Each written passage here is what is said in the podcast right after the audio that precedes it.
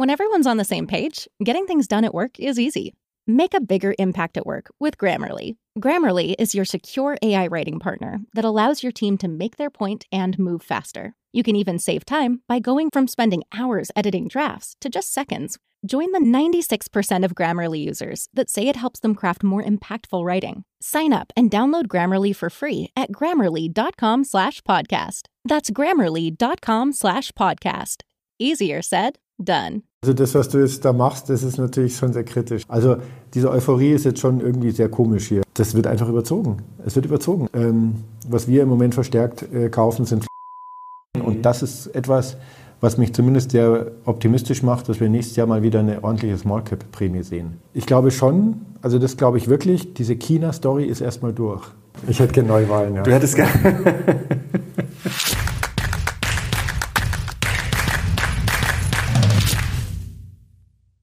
Servus Leute und herzlich willkommen in einem brandneuen Video auf meinem Kanal. Mein Name ist Mario Lochner und ich bin heute endlich wieder zurück. Back mit Beck. Dr. Andreas Beck, Mathematiker und Portfolioexperte. Servus Andreas.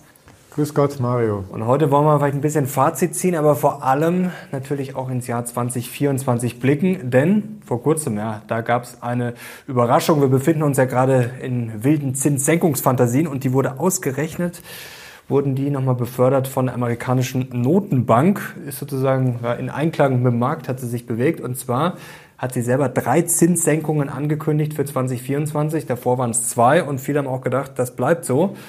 War das für dich jetzt eine gute oder eine schlechte Nachricht?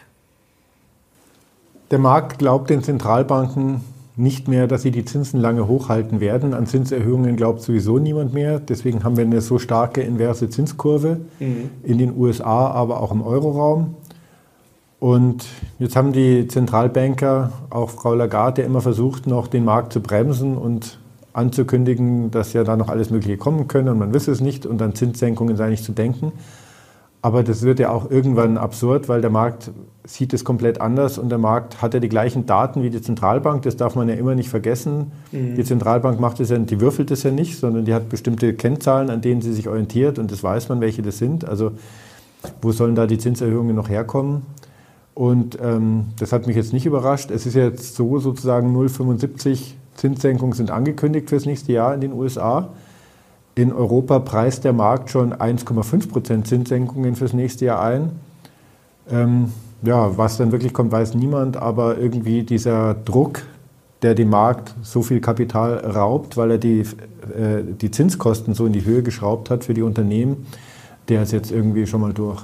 Jetzt ist ja die große Frage, wer sagt eigentlich, dass fallende Zinsen gut für Aktien sind? Jetzt haben wir 2023 genau das Gegenteil erlebt. Steigende Zinsen, wo viele gesagt haben, um Gottes Willen, da können Aktien ja gar nicht steigen. Und das war ein gutes Jahr. Und jetzt sagt man ja 2024, wenn die Zinsen dann fallen sollten, dann kann das ja auch sein, weil vielleicht einfach die Wirtschaft viel schlechter läuft. Also ist das eine gewisse Falle? Also wenn die Zinsen wirklich so stark fallen sollten, müssen sie erstmal. Glaubst du, dass es dann vielleicht gar nicht so gute Nachrichten sind? Also hoffst du vielleicht gar nicht auf so stark fallende Zinsen? Das, ist, das, hat keinen Sinn, sich so von Tagesereignissen lenken zu lassen mhm. und zu glauben, die Aktienmärkte reagieren dann immer. Weil die Aktienmärkte schauen immer sehr weit voraus. Mhm. Okay, dass wir 24 eine Rezession haben, wen soll das noch? Rechnet ja eigentlich jeder, ja, zumindest mit der leichten. Ja, also es geht viel, viel mehr um diese Langfristperspektiven, ja, mhm. 25, 27, 30 und ähm, nicht um diese ganz kurzfristigen Geschichten. Und äh, gut, da gab es halt einen starken Stimmungsumschwung 22, auch mit der sehr hohen Inflation, war ja nicht ganz klar, wie sich das dann entwickelt erstmal. Und das 23 ist dann schon wieder viel Optimismus eingepreist, Inflation ist irgendwie durch, kein Thema mehr, ob die jetzt bei 2,8 am Ende rausläuft oder bei 2,4 oder bei 1,8, ja gut, das bringt jetzt die Wirtschaft auch nicht äh, um. Also man hat inzwischen jetzt wieder so ein Fahrwasser, die Wirtschaft hat sich neu gefunden. Ganz spektakulär, muss man ja sagen, sind die Immobilienaktien, die mhm. ja wirklich in die Höhe geschossen sind, weil bei denen ging es ums Überleben. Die hätten, also da zum Beispiel bei Vonovia kommen ja große Anleihen, die fällig werden, 25 äh, und 27 und die hätten es wahrscheinlich nicht verkraftet, wenn da die Zinsen auf 5, 6 Prozent oder 7 Prozent gewesen wären. Das sind ja dann auch selbst erfüllende Prophezeiungen. Ja, dann mhm. rechnet der Markt, okay, die Zinskosten sind zu hoch, das verkraften die nicht mit ihren Mieteinnahmen. Dann verlieren sie ihr Rating, werden runtergestuft, dadurch steigen die Zinskosten nochmal. Dadurch haben sie noch weniger Chancen, dann werden sie nochmal abgestuft. Das sind dann äh, Prozesse, die in Gang kommen, vor denen die Investoren Angst haben und dann immer schauen, dass sie nicht die, die Letzten sind, die dann rausgehen. Und da hat sich die Stimmung komplett gedreht. Ähm, die Zinsen werden nicht steigen, die werden fallen. Die sehr stark inverse Zinskurve, wo man ja auch Angst gehabt hat, die, flecht, die flacht sich vielleicht an zu Ungunsten der langfristigen Zinsen, was ja die Hypothekenzinsen auch nochmal nach oben getrieben hätte. Auch das ist jetzt irgendwie raus. Gut, aber also ich teile diesen Grundoptimismus den, den Markt, des, des, Marktes jetzt auch nicht unbedingt. Also, oder ich hoffe es, sage ich mal, dass die Zentralbank die Zinsen nicht zu schnell zu stark senkt. Mhm. Was wäre denn jetzt, du hast gerade gesagt, wenn wir mal weiter vorausblicken, sag mal, die Inflation pendelt sich da so ein, was nennen wir es mal normal oder was vielleicht für die Notenbanken okay wäre, sagen wir 2% langfristig auf vier, fünf Jahre. Was ist denn ein vernünftiger Zins? Ist der minimal über der Inflation? Ist der leicht drunter? Was, was ist da für dich sagen, das, was der Markt langfristig spielt und was wäre sinnvoll, wenn alles nach Plan läuft? Also die Frage ist super, weil die Frage beinhaltet so, was wäre eigentlich normal? Ja. Und das haben wir eigentlich alle langsam vergessen. Was ist eigentlich normal? Ja? Also normal ist ähm, der risikolose Zins eine Entschädigung für Konsumaufschub. Ja? Also man wird dafür entlohnt, volkswirtschaftlich in der Theorie, dass man das Auto nicht heute kauft, sondern erst in zehn Jahren und dafür bekommt man eine Entschädigung. Ja. Ähm, in stark wachsenden Wirtschaften ist es sinnvoll, ja, weil die Produktion nicht hinterherkommt und so weiter. Und okay, die Phase haben wir aber jetzt deutlich überwunden. Wir haben eigentlich eine unglaubliche Produktivität. Wir haben jetzt dann äh, demografischen Druck auch auf den Konsum, auf den normalen, auf den klassischen Konsum. Und Gut, dann heißt es, eigentlich darf ich jetzt niemand mehr belohnen, wenn er nicht gleich konsumiert, sondern ich muss ihn dazu antreiben, möglichst viel mhm. immer sofort zu konsumieren, damit die Wirtschaft am Laufen gehalten wird. Das heißt dann am Ende sogar Negativzinsen, ja, damit, äh, damit er sich noch verschuldet, um noch mehr zu konsumieren und so. Das war jetzt so irgendwie die Stimmung.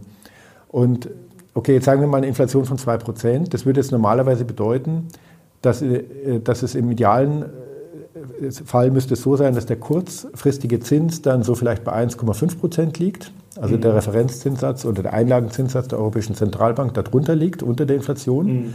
dass man nicht belohnt wird, wenn man Kasse hält.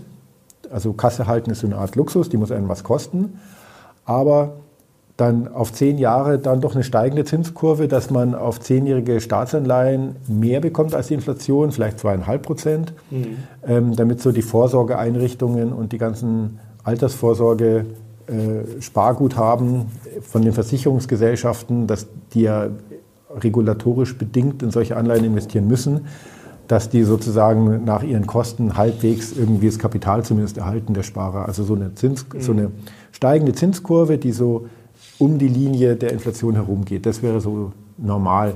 Und es spricht eigentlich auch nichts dagegen, dass wir das jetzt wieder bekämen. Von mir aus liegt die Inflation bei zweieinhalb und dann geht es halt von zwei bis drei, die Zinskurve.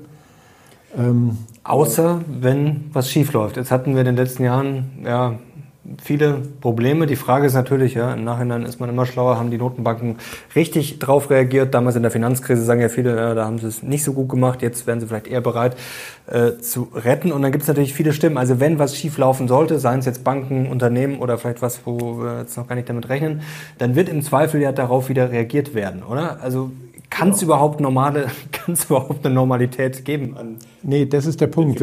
So, so aus, der, aus dem Prinzip der Resilienz heraus ist die Zentralbank dann gut, wenn sie handlungsfähig ist. Mhm. Und handlungsfähig ist, wenn sie nicht ununterbrochen auf Notfall agiert, ja, sondern dass wir jetzt die Sache ein bisschen normalisieren, die Zentralbanken schrumpfen ihre Bilanzen wieder, wir kriegen wieder ein normales Zinsniveau um eine normale Inflation herum und dann, okay, wenn dann irgendeine Katastrophe passiert, China-Taiwan-Konflikt eskaliert oder so, ja, dann hätte sie wieder die Möglichkeit, aktiv zu werden.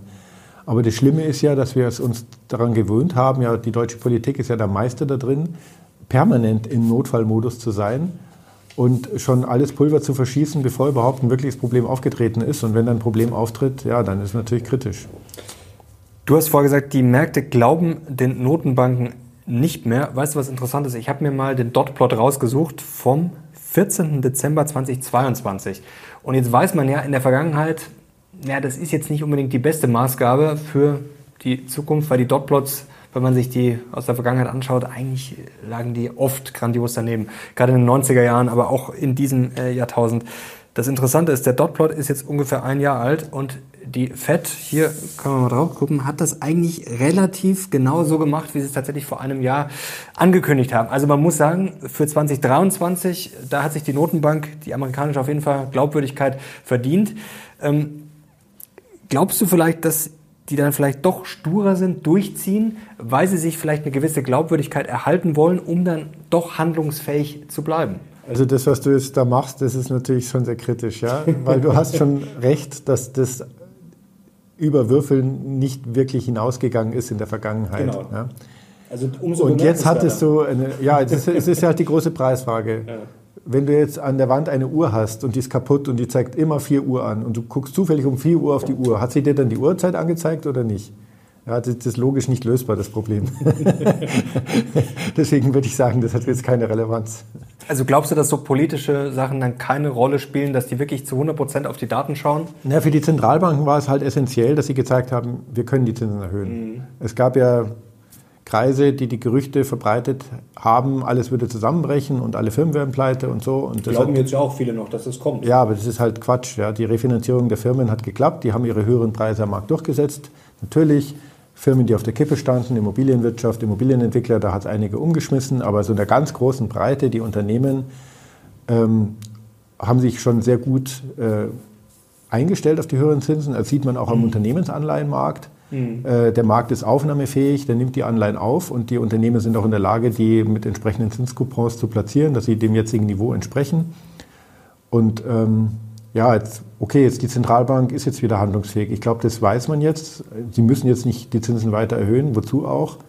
Vielleicht haben sie sogar ein bisschen übertrieben. Mhm.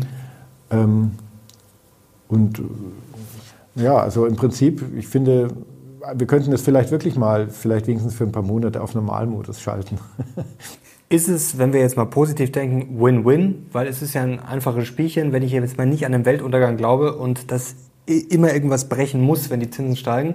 Wenn die Zinsen oben bleiben, dann wird im Zweifel die Wirtschaft gut laufen. Sonst würde die Notenbank wahrscheinlich reagieren. Außer sie stellen sich, wir setzen mal jetzt mal voraus, sie stellen sich nicht komplett blind. Äh, und wenn die Zinsen fallen, dann ist wahrscheinlich die Inflation gut runtergekommen. Also du sagst es, handlungsfähig. Viele sprechen ja vom Fettput. Also wenn es schlechter läuft, dann ist ja. die Notenbank handlungsfähig. Wenn wir jetzt mal ganz positiv denken, eigentlich können wir gerade nur gewinnen. Zumindest nicht verlieren. Also für 2024 sind es die Rahmenbedingungen sehr, sehr gut für den mhm. Anleihenmarkt, für den Aktienmarkt, auch für eine gewisse Erholung im Immobilienmarkt, wobei man da vorsichtig sein muss, weil es da nach wie vor keine Marktpreise gibt, die wirklich äh, relevant, äh, also repräsentativ wären. Aber im Prinzip sieht alles sehr, sehr gut aus. Ja gut, aber wer weiß, was kommt. Ja? Also es können jetzt wieder neue Konflikte kommen. Klar. Es kann natürlich auch mal was Positives kommen. Wir könnten Neuwahlen bekommen in Deutschland und so weiter. Eine andere Wirtschaftspolitik vielleicht vom Fokus her in der EU dadurch. Also es können auch sehr positive es ist ja Weihnachtszeit, man darf sich noch was wünschen. Ereignisse kommen. Es kann aber auch eben wieder irgendwas Unvorhergesehenes passieren, was, was negativ ist. Aber die Rahmenbedingungen sind tatsächlich sehr gut. Ja. Und das, das nimmt der Markt ja auch gerade an. Also sowohl die Anleihenkurse äh, haben sich sehr positiv entwickelt die letzten Tage und die Aktienkurse auch. Weißt du, was mich jetzt brennend interessiert? Wir haben vor ein paar Wochen gesprochen und da hast du gesagt, du redest ja viel mit Profis und mit Leuten, die auch mit viel Geld hantieren und die da ganz tief drin sind. Da hast du gesagt, mit den Leuten, mit denen du sprichst, die rechnen jetzt nicht mit massiven Zinssenkungen. Und der Markt hat das ja auch vor kurzem noch nicht so eingepreist und dann hat es auf einmal Klick gemacht und wir sind von dieser Zinsangst, als wir bei 5% standen bei der Rendite für die Zehnjährigen und gesagt haben, uh, jetzt bei 5% will sie auch keiner haben und steigen die auf die 5,5% und Experten haben über 6% spekuliert und Jamie Dimon hat gewarnt, dass 7%, wenn die kommen würden, dann wird sowieso die Weltwirtschaft das nicht verkraften. Und auf einmal macht's Klick, jetzt haben wir die Rendite der Zehnjährigen unter 4% und in den letzten Wochen haben sich die ganzen Banken mit Zinssenkungsfantasien überschlagen. Deutsche Bank 175 Basispunkte 2024 und das ist jetzt schon äh, ein paar Tage her. Die UBS mit 275 Basispunkten. Also wirklich verrückt auf den ersten Blick. Was ist denn da passiert? Ja, gut. Also erstens, zum Beispiel die Schweizer Zentralbank haben die Zinsen konstant gelassen bei 1,75 und haben auch äh, kommuniziert, das erstmal zu halten. Die norwegische Nationalbank hat die Zinsen sogar erhöht mhm. diese Woche. Also diese Euphorie ist jetzt schon irgendwie sehr komisch hier und sehr spezifisch. Also das hat dich auch ein bisschen überrascht, diese ja, Ich sage mal, es ist typisch. Mit allen, mit denen man gesprochen hat, die haben, also wirklich mit allen, mit denen man gesprochen hat, mit größeren Portfolios, die haben gesagt, wir ziehen jetzt unsere Duration wieder länger. Mhm. So, perspektivisch. Das heißt vielleicht für die, für die Zuschauer, die naja, so tief das, ähm, man, hat, man hat ja mit Anleihen nicht viel Geld gewinnen können aufgrund der Nullzinsen und hatte hohe Risiken und musste die zum Teil eingehen. Und dann hatte man jetzt diese hohen Kursverluste durch die gestiegenen Zinsen bei langlaufenden mhm. Anleihen. Und jetzt war die Frage, wie positioniert man sich? Jetzt haben sich halt alle ganz kurz positioniert erstmal, weil sie eben alle noch die blutige Nase hatten. Und dann haben sie also gesehen, okay, die Zinsen sind jetzt wieder hoch. Und dann war es wirklich, wirklich an jedem Biertisch. Und was machst du? Ja, ich gehe jetzt dann mit der Duration länger, aber wann? Ja, ich guck mal. Ja. So, und jetzt haben wieder alle Angst, dass sie es verpasst haben. Also ich sehe im, Moment so ein richtiges, fast Privatanlegerphänomen. Das wird einfach überzogen. Es wird überzogen. Also ich meine, ich habe jetzt auf eine zehnjährige Bundesanleihe bin ich jetzt bei 2,3 oder 2,2 sogar inzwischen. Ähm, die, die Zinskurve ist so brutal invers, weil jetzt, ja, wovor haben Sie denn Angst, dass die zehnjährige Bundesanleihe auf 1,7 fällt? Also ähm, im Moment ist finde ich schon auch wirklich irre. Aber jetzt hat jeder Angst, dass er, dass er zu kurz ist in der Duration und ihm die, die Benchmark dann um die Ohren fliegt. Und, aber sie sind halt alle wieder ein bisschen spät dran. Also zyklisches Verhalten, man liest natürlich jetzt auch Klassiker in einem Börsenmagazin, jetzt braucht man Anleihen. Also da könnte es mal eine Gegenbewegung geben. Also Anleihen, ist der Zug jetzt aus deiner Sicht schon abgefahren oder kann man es machen, aber man muss halt vielleicht damit rechnen, dass es auch nochmal ein bisschen bei den Zinsen steigt. Oder wie gesagt, wir sind jetzt ja in wenigen Wochen, also es ist ja im Endeffekt ein Crash bei der Rendite von 5% auf unter, unter 4, das ist schon heftig, oder? Äh, damit haben jetzt auch nicht so viele gerechnet, dass es vor allem so schnell geht. Ja, nein, die Anleihen sind als Anlageklasse wieder da und die sollten jetzt auch wieder dauerhaft da sein, weil mhm. das war eine völlig Anomalie, dass mit den Negativzinsen, die keine Anlageklasse mehr waren. Ähm, der Anleihenmarkt ist noch in Bewegung und bietet sehr viele Chancen, auf jeden Fall. Es ist sehr interessant. Ähm, was wir im Moment verstärkt äh, kaufen, sind Flo Floater, mhm. also variabel verzinste, drei Monats Euribor plus X sind das. Für den Fixed Income. Für den Fixed Income. Ähm, Im Global Portfolio One nach wie vor sehr stark Schweizer Staatsanleihen, mhm. bauen wir immer stärker auf, weil sich die Differenz, die ökonomische Differenz zu den anderen Währungen auch im Moment immer, immer mehr ausweitet. Nee, der Anleihenmarkt ist wieder interessant, das war er lange nicht und das wird auch bleiben. Jetzt dieses Jahr mit einem Anleihenportfolio kann man auch zweistellige Renditen erwirtschaftet haben, wenn sich das mhm. Jahr so noch ein bisschen in die Richtung weiterentwickelt. Das ist ja nicht normal. Ähm, das muss jetzt nie, das, das, das war halt so eine einmalige Opportunität vielleicht, aber die bleiben schon attraktiv. Ich bin mit meiner 30-jährigen US-Staatsanleihe in den letzten Wochen zweistellig im Plus. Also ja. das hat sich, hat sich gelohnt. Endlich mal davor. Gut, musste man auch ein bisschen drauf warten. Jetzt fragen sich sicherlich einige ähm, GPO-Aktien. Wie bist du aufgestellt? Also welches Regime haben wir jetzt? Denn zuletzt ist es ja sehr gut gelaufen. Generell, das Jahr ist gut gelaufen. Der November historisch stark. Beim DAX 17.000 Punkte, beim Dow Jones über 37.000 Punkte. Also hast du quasi schon sozusagen Gewinne mitgenommen? Wie sieht es da aus? Beziehungsweise wann würdest du Cash aufbauen? Naja, wir fahren ja in normalen Marktphasen 80 Prozent Aktien und normal heißt, es ist keine Krise. Mhm. Ein All-Time-High an Aktienmärkten ist ein Normalzustand. Mhm. Muss ja sein, weil die Unternehmen ja eigentlich immer Gewinne erwirtschaften und deswegen ist es kein Wunder, dass es immer wieder neue All-Time-Highs gibt. Und das haben wir im Moment auch. Ja, die Gewinne nehmen wir einfach mit, die lassen wir laufen. Mhm. Ähm, wir müssen jetzt nicht Rebalancing machen, also die 80 Prozent Aktienquote durch die Kursgewinne gehen jetzt nicht über die Anleihenquote hinaus, okay. weil die Anleihen ja auch stark gewinnen mhm. oder gewonnen haben jetzt die letzten Wochen. Insofern ist es normal, normaler kann es gar nicht sein. Die Risikoprämien bei Anleihen sind auf einem normalen Niveau. Äh, die Volatilität ist eher niedrig, die Kurse also so, so, also wäre doch auch schön, wenn es jetzt mal einfach wieder mal ein bisschen normal wird. Ich meine, das war ja total ungewöhnlich, dass wir erst diese Ukraine, äh, den Ukraine-Krieg hatten. Vorher hatten wir diese extrem anziehende Inflation schon. Und davor hatten wir Corona. Es ist ja schon alles. Ist das vielleicht der größte Denkfehler? Man merkt es ja auch immer in den Kommentaren.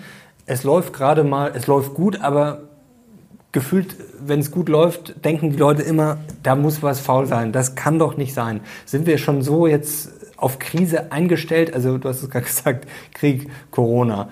Dann davor die Jahre äh, Niedrigzinsphase, Euro-Krise und so weiter und so fort. Also ist es, können wir gar nicht mehr normal? Also gedanklich, dass man sich immer denkt, das, das, das stimmt doch was nicht. Wir haben im Moment kein Wirtschaftskonzept für Deutschland. Mhm. Deswegen hängen die Firmen in der Luft, deswegen sind die Investitionen eingebrochen. Jeder wartet mal ab.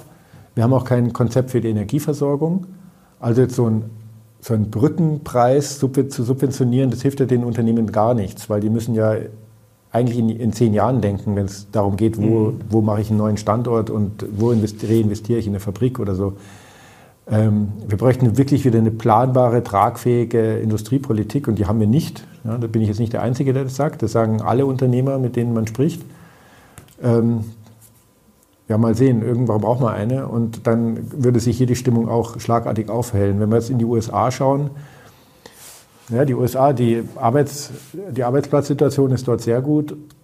Die Wirtschaft hat auch ihre Probleme, aber die profitiert halt extrem zum Beispiel von der, vom Energieexport nach Europa. Also die haben jetzt einen All-Time-Rekord an Ölförderung aufgestellt. Mhm. Und solche Geschichten. Ähm, ja, also äh, man darf jetzt die deutsche Perspektive nicht zu sehr nehmen für so eine internationale Perspektive. Ich würde mal sagen, Deutschland ist im Moment das Land, wo es mit am chaotischsten zugeht, was es eine längerfristige Wirtschaftsperspektive angeht. Aber dann kommt schon ein Land wie China, wo auch sehr große Unsicherheit herrscht im Moment von Unternehmenstreibenden. Und mal gucken, ja, meistens lösen sich ja dann so Unsicherheiten eben nicht negativ aus, ja, sondern da, es kommt halt dann wieder ein Konzept. Da haben Deutschland und China eine gewisse Gemeinsamkeit, auch wenn es vielleicht unterm Strich ganz verschieden ist, dass man eben die Wirtschaft versucht umzubauen. Also in gewisser Weise, ähm, das hat Frank Sieren vor kurzem auch schon erklärt, dass man in China ja auch versucht, ja, das Ganze dann, das Wachstum nachhaltiger und so weiter und so fort. Das ist ein guter Punkt. Ja. ja. Beide Länder versuchen auf Planwirtschaft umzustellen. Ja. Das, das letzte Land, das das versucht hat, war, glaube ich, Nordkorea. Und Venezuela, mal sehen. Nordkorea hat es aber geschafft. Was dabei rauskam, ist natürlich eine andere Frage. Ähm, ganz kurz mal zu den Aktien nochmal zurück. Jetzt haben wir, dass der Markt, gut, jetzt haben wir über die FED gesprochen und was die ankündigt mit Dotplot, also drei Zinssenkungen. Der Markt preist jetzt schon bis zu sechs Zinssenkungen für die USA ein, 2024, und rechnet schon stark damit, 90 Prozent Wahrscheinlichkeit, auch für die EZB, äh, dass im ersten Quartal, dass im März schon die Zinsen sinken. Also da ist schon einiges wohl eingepreist drin. Und die Gewinnerwartungen sind ja auch nicht so schlecht. Also die Analysten rechnen ja schon, nicht alle, aber viele mit steigenden Gewinnen. Jetzt die schöne Frage, eigentlich müsste das doch schon alles in gewisser Weise eingepreist sein. Wo sollen denn da steigende Kurse herkommen, wenn Zinssenkungsfantasie schon eingepreist ist und steigende Unternehmensgewinne? Naja, also vielleicht, weil die Unternehmen einfach arbeiten und äh, Gewinne erwirtschaften und ähm, ich dadurch so einen inneren Motor habe, der Erträge generiert. Nein, die Frage ist ja immer sozusagen, sind die Bewertungen schon davon gelaufen, relativ mhm. gesehen zu den Unternehmensgewinnen und auch zu den Konsensschätzungen der Entwicklung der Unternehmensgewinnen. Diese Konsensschätzungen bei einzelnen Unternehmen, die funktionieren ja immer überhaupt nicht, aber für, auf Indexebene konsolidiert sind die ja so schlecht auch wiederum nicht. Ja, wir haben am Aktienmarkt haben halt wirklich eine komische Situation, dass diese, diese Tech-Unternehmen, diese Plattformunternehmen der USA, dass die ja die Rendite getrieben haben, eigentlich die letzten drei Jahre. Und alles andere lief eigentlich schlecht. Mhm. Auch der S&P 500 ohne diese Tech-Unternehmen lief mäßig. Die kleinen amerikanischen Unternehmen, der Russell 2000, lief sogar richtig schlecht. Ähm, Europa lief auch schlecht. Japan lief jetzt zu, zuletzt mal ein bisschen besser. When everyone is on the same page, getting things done is easy. Make a bigger impact at work with Grammarly. Grammarly is your secure AI writing partner that enables your team to make their point and move faster. You can even save time by going from spending hours editing drafts to just seconds. Join the 96% of Grammarly users that say it helps them craft more impactful writing. Sign up and download Grammarly for free at grammarly.com slash podcast. That's grammarly.com slash podcast. Easier said, done. Vorher auch schlecht, die Emerging Markets liefen und laufen schlecht. Das heißt, wir haben, jetzt inter, wir haben jetzt in so einem international breit gestreuten Aktiendepot 0,0 Euphorie. Europa ist ja auch nicht gerade. Ja, genau. Also wir haben, wir, haben da keine, wir haben da keine Euphorie drin, wir haben da keine Blasen drin. Es ist natürlich die große Preisfrage, die ganz großen dominanten Apple und Co. Ähm, geht das mit denen so weiter? Und jetzt gibt es viele, die sagen, ja gut, das kann so nicht weitergehen. Ähm, das wird jetzt reguliert und die Monopolrenditen, die kommen jetzt an eine Grenze. Aber dann ist natürlich auch die Frage, ist es denn überhaupt plausibel, dass die dann fallen und der Restmarkt steigt? Mhm. Weil eben die schon so eine, auch eine Dominanz haben jetzt und damit die Stimmung stark beeinflussen. Mhm. Das, das weiß ich nicht. Aber ähm, was wir in den letzten Tagen auf jeden Fall gesehen haben, ist, dass die Small Caps eine andere Dynamik haben bei ihrer Positivreaktion auf fallende Zinsen. Mhm. Und das ist etwas, was mich zumindest sehr optimistisch macht, dass wir nächstes Jahr mal wieder eine ordentliche Small Cap Prämie sehen, weil die Differenz so groß ist. Das heißt, ich würde jetzt nicht so vom allgemeinen Aktienmarkt an sich sprechen, sondern es gibt verschiedene Segmente und ähm, wirklich, wirklich wahnsinnig hoch bewertet und irre davon gelaufen und alle lieben sie. Das ist eigentlich nur ein ganz kleines Segment. Ja. Ich habe auch noch mal reingeschaut. Wir waren ja auch vor rund einem Jahr bei dir zu Gast auf der Hütte, das äh, legendäre Interview im Schnee. Und da hast du damals gesagt, da wurde ja sehr viel spekuliert. Diese Berechnungen sind Schmarren bezüglich auf die Wall Street, die sich vor einem Jahr noch die Finger wund gerechnet hat. Denn da haben ja sehr viele für 2023 gesagt, ja, das kann ja nur fallen. Das kann sich ja ein Blinder ausrechnen nach dem Motto, hier die Unternehmensgewinne fallen und wenn die um so und so viel fallen, dann muss der Index um so und so viele Punkte nach unten. Da hast du damals gesagt, diese Berechnungen sind Schmarrn. Herzlichen Glückwunsch, damit hattest du offensichtlich äh, ziemlich recht. Also ja, da sind wir wieder bei der Uhr, die vier, die vier anzeigt. Hast du zuletzt auch, äh, gibt es jetzt... Äh, es ist total einfach, so Punktprognosen zu entzaubern. Äh, das heißt nicht, dass man selber eine bessere abgeben könnte. Ne? Also. Muss uns nervös machen, dass jetzt sehr viele eigentlich eher positiv gestimmt sind fürs kommende Jahr, denn man, es ist zwar eine schwierige pauschale Aussage, dass die Analysten immer daneben liegen, das stimmt natürlich nicht, aber... Ich sag's mal anders. Wie hoch hältst du die Wahrscheinlichkeit, dass China den Konflikt mit Taiwan eskalieren lässt nächstes Jahr? Eben, kann keiner wissen. Und wie soll man irgendeine Prognose Auf jeden abgeben? Fall unter 10 Prozent unter 5 Prozent. Wie, wie, kommst du zu so einer Zahl? Gefühl. Ja, natürlich, das kann keiner. Äh, wie, ist der Zusammenhang von diesem Risiko, wie ist der Zusammenhang von diesem Risiko mit einer möglichen Wahl von Trump in den USA? Und so, also das, es ist ergebnisoffenes Trump Jahr. könnte ja sogar bullish sein für Aktien. Ja, aber auch bullish für, ja. Also, also man weiß, ja, man weiß es, man nicht, weiß es nicht. Also am Ende, man muss es anders sehen. Also wir wissen es alle nicht, aber was wir wissen ist, dass die Weltwirtschaft aus Unternehmen besteht, die jeden Tag arbeiten, da gehen Menschen rein, die produzieren etwas, wir konsumieren das jeden Tag und dadurch entstehen Gewinne und auf die kann ich mich verlassen. Und dann geht es halt mal ein bisschen schneller rauf und mal geht es wieder runter und dann geht es wieder rauf. Aber das sind so diese Grundfragen, mit denen sollte man sich beschäftigen, wenn man an, in Aktien investiert. Und was jetzt konkret nächstes Jahr passiert, das weiß halt wirklich niemand. Aber im Schnitt steigen halt die Aktienmärkte und zwar nicht wenig, weil im Schnitt immer permanent Erträge generiert werden von diesen Unternehmen. Und auf die Prognose will ich mich festlegen. Auch nächstes Jahr werden die Unternehmen im Schnitt Erträge generieren. Lass uns noch, weil Weihnachtszeit ist, ein bisschen ja, bisschen äh, fantasieren. Was würdest du jetzt machen, einfach mal aus rationaler Perspektive? Sag mal, wir wären jetzt Notenbanker, sag mal, wir wären jetzt bei der FED ja. und wir haben drei Zinssenkungen angekündigt für 2024 und wissen, der Markt preist mehr ein, erwartet mehr. Was wäre jetzt aus deiner Sicht rational? Mittelding, Mittelweg oder sich genau daran halten, was man jetzt angekündigt hat? Wo würdest du sagen, ja, das ist vielleicht am vernünftigsten? Also ich glaube, die jetzigen Zinssätze sind tatsächlich ähm, atypisch hoch und nicht notwendig für die Wirtschaftssituation, wie sie, wir sie gesamt haben. Weil die Inflation ja jetzt auch schon deutlich gefallen ist und deutlich unter Zins liegt. Ja, genau. Aber im Euroraum langfristig die Zinsen über zweieinhalb und jetzt eben vielleicht noch fürs nächste Jahr über dreieinhalb Prozent zu lassen, das würde der Wirtschaft schon gut tun, auch aus einem bestimmten Bereinigungseffekt und in den USA nochmal 100 Basispunkte dazu. Also ich würde da nicht zu schnell wieder senken. Die Wirtschaft passt sich ja an an die neuen Fremdkapitalkosten. Die Staaten haben sich noch nicht angepasst, aber das wäre halt auch sehr gut, wenn die höhere Fremd, also wenn die höhere Finanzierungskosten haben und vielleicht wieder ein bisschen mehr Disziplin walten lassen. Ähm, dafür braucht man ein bisschen mehr Zeit als jetzt ein Jahr. Und deswegen würde ich als Zentralbank die, die, die Zinsen eher zu hoch halten, solange eben die Dinge nicht komplett aus dem Ruder laufen, zum Beispiel bei den Immobilienfirmen. Ja. Und ich glaube, das, das gibt auf jeden Fall Luft für 24 jetzt nicht aggressiv zu senken. Bei den Immobilien habe ich vorher rausgehört, noch ganz kurz, dass du da, da warst du ja auch immer ein bisschen besorgt, hast draufgeblickt und da ist jetzt für dich die Kuh vom Eis, nicht in dem Sinne, dass es jetzt ganz toll steigt im kommenden Jahr, aber dass zumindest jetzt ja, vielleicht eine größere Katastrophe oder Teilkatastrophen abgewendet werden können. Also gibt es da jetzt Entwarnung sozusagen von deiner Stelle oder ist das weiterhin eine Baustelle? Naja, das ist eine Baustelle, weil wir noch keinen Marktpreis haben. Mhm. Aber ich sage mal seriös geführte Unter äh, Immobilienunternehmen, die auch Reserven aufgebaut haben in den guten Jahren und die eine breite Streuung haben mit verschiedenen Immobilientypen. Da ist jetzt die Insolvenzgefahr deutlichst gesunken, weil die Refinanzierungskosten wieder in ein tragbares Niveau zurückfallen. Ja, und das sah jetzt vor einem halben Jahr noch ganz anders aus.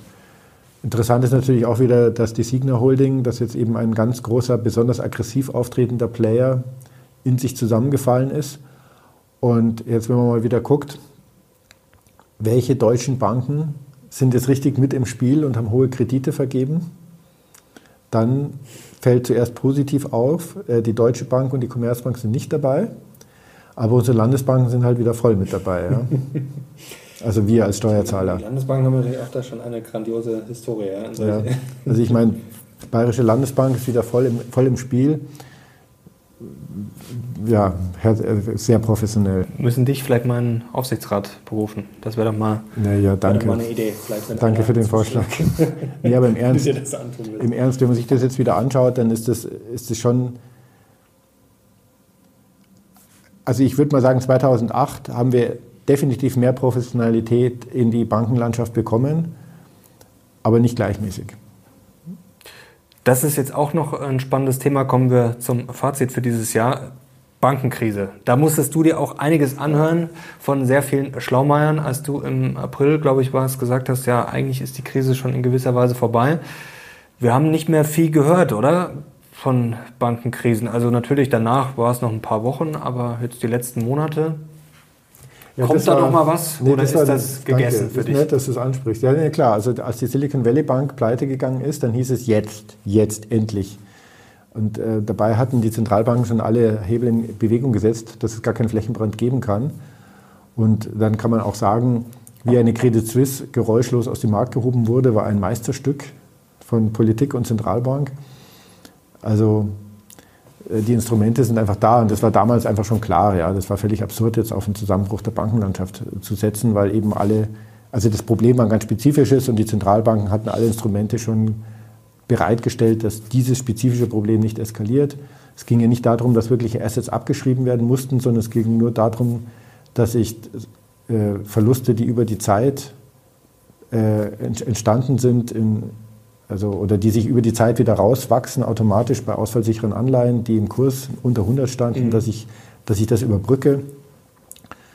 Und ähm, ja, also wie gesagt, es ist, es ist ziemlich einfach, konkrete Behauptungen zu entzaubern und das ist viel schwieriger, wäre es. Äh, zum Beispiel könnte man jetzt ja auch sagen, wir stehen vor goldenen Jahren der Bankenlandschaft weil die Zinsen tun ihnen jetzt erstmal wieder gut mhm. und so, aber das würde ich jetzt zum Beispiel auch mich nicht trauen zu, zu prognostizieren.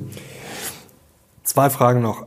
Eine zu den Regionen. Du hast es vorher gesagt, Small Caps günstig bewertet, haben jetzt auch zuletzt angezogen, könnten profitieren von fallenden Zinsen. Emerging Markets laufen nicht, laufen schon länger nicht. Europa günstig bewertet.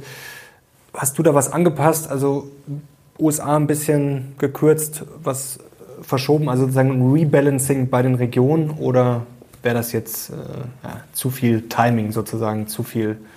Naja, wir haben ja diesen Gleichwertindex, der sich in den verschiedenen Segmenten so die Gewinnsituation anschaut und das hat schon dazu geführt, dass wir, dass wir die äh, Small Caps hochziehen. Mhm. Und China, wie stehst du dazu? Denn da hast du dir ja auch in diesem Jahr schon viele Gedanken gemacht. Und es gibt ja auch sehr viele, die sagen, ja, China ist günstig bewertet, aber ich traue dem Braten nicht. Entweder ich will nicht dort investieren oder ich traue mich nicht wegen Rechtssicherheit und Co. Gibt es da äh, weitere Überlegungen? Ziehen sich diese quasi diese Gedanken in 2024 rein oder gibt es da schon Änderungen von deiner Seite? Wie stehst du zu China? Nee, unbedingt. Das China-Risiko muss man im Blick haben. Die machen kein Geheimnis draus, dass sie aggressiver auftreten wollen. Was das genau bedeutet, weiß man nicht. Also aggressiver jetzt äh, in, ihrem, in ihrem regionalen Raum, insbesondere natürlich gegenüber Taiwan. Jetzt kann man sagen, die haben auch viel Vorbereitungen schon getroffen, um hier wirklich aggressiver zu werden. Also zum Beispiel haben sie starke Goldpositionen mhm. aufgebaut in der Zentralbank und haben andere Aktivitäten gemacht, wie, wie Rohstoffreserven aufgebaut und so. Ja, muss man alles beobachten. Also ähm, ich, ich, glaube, ich glaube schon, also das glaube ich wirklich, diese China-Story ist erstmal durch. China war ja lange ein Motor und die große Hoffnung und ganz viele Investoren haben China sehr, sehr, sehr stark übergewichtet. Ich glaube, die Story ist einfach durch. Ja. Ähm, unter, dem, unter Xi Jinping muss man da einfach erstmal langsam tun. Und in den marktkapitalisierenden Indizes spiegelt sich das auch schon sehr stark wider, also im All Countries World weil MSCI ja sozusagen nur in, in Aktien investiert, wo ich eine Mindestrechtssicherheit habe als ausländischer mhm. Investor. Und da ist der chinesische Aktienmarkt immer schon sehr klein gewesen, unendlich klein im Verhältnis zum BIP des Landes, weshalb auch so eine BIP-Gewichtung immer sehr kritisch zu sehen war. Mhm. Und die hat sich jetzt nochmal verkleinert. Ähm, ich glaube, bald ist Taiwan im MSCI World, All Countries World, fast so groß wie, China in der Börsenkapitalisierung. Ähm, also da muss man sehen, aber diese ganze Region, da kann man sich auf jeden Fall Sorgen machen, ja. Aber ihr, du bist noch investiert in China, also? Nein, wir bleiben breit gestreut, aber da erhöhen wir auf jeden Fall nicht, ja. Letzte Frage. Was hat dich 2023 am meisten überrascht? Gibt es was, wo du sagst, ja, das, damit habe ich auch nicht gerechnet? Gab es irgendwas Neues, neue Erkenntnisse in diesem Jahr? Ja, das ist natürlich ein bisschen schwer zu sagen. Das Jahr ist ja schon ganz schön lang her, auch wenn wir noch mittendrin sind. Aber ich hätte zum Beispiel nicht gedacht, dass wir wirklich die Atomkraftwerke abschalten im Frühjahr. Ja? Das hätte ich wirklich nicht gedacht. Also ich hätte nicht gedacht, dass wir da einen großen Umschwung machen und sagen, wir machen das eine andere Energiepolitik, aber dass wir die wirklich abschalten, das hätte ich nicht gedacht. Dein Wunsch für 2024? Du hast es vorher schon angedeutet. Neuwahlen. Ich hätte gerne Neuwahlen, ja. Du hättest gerne.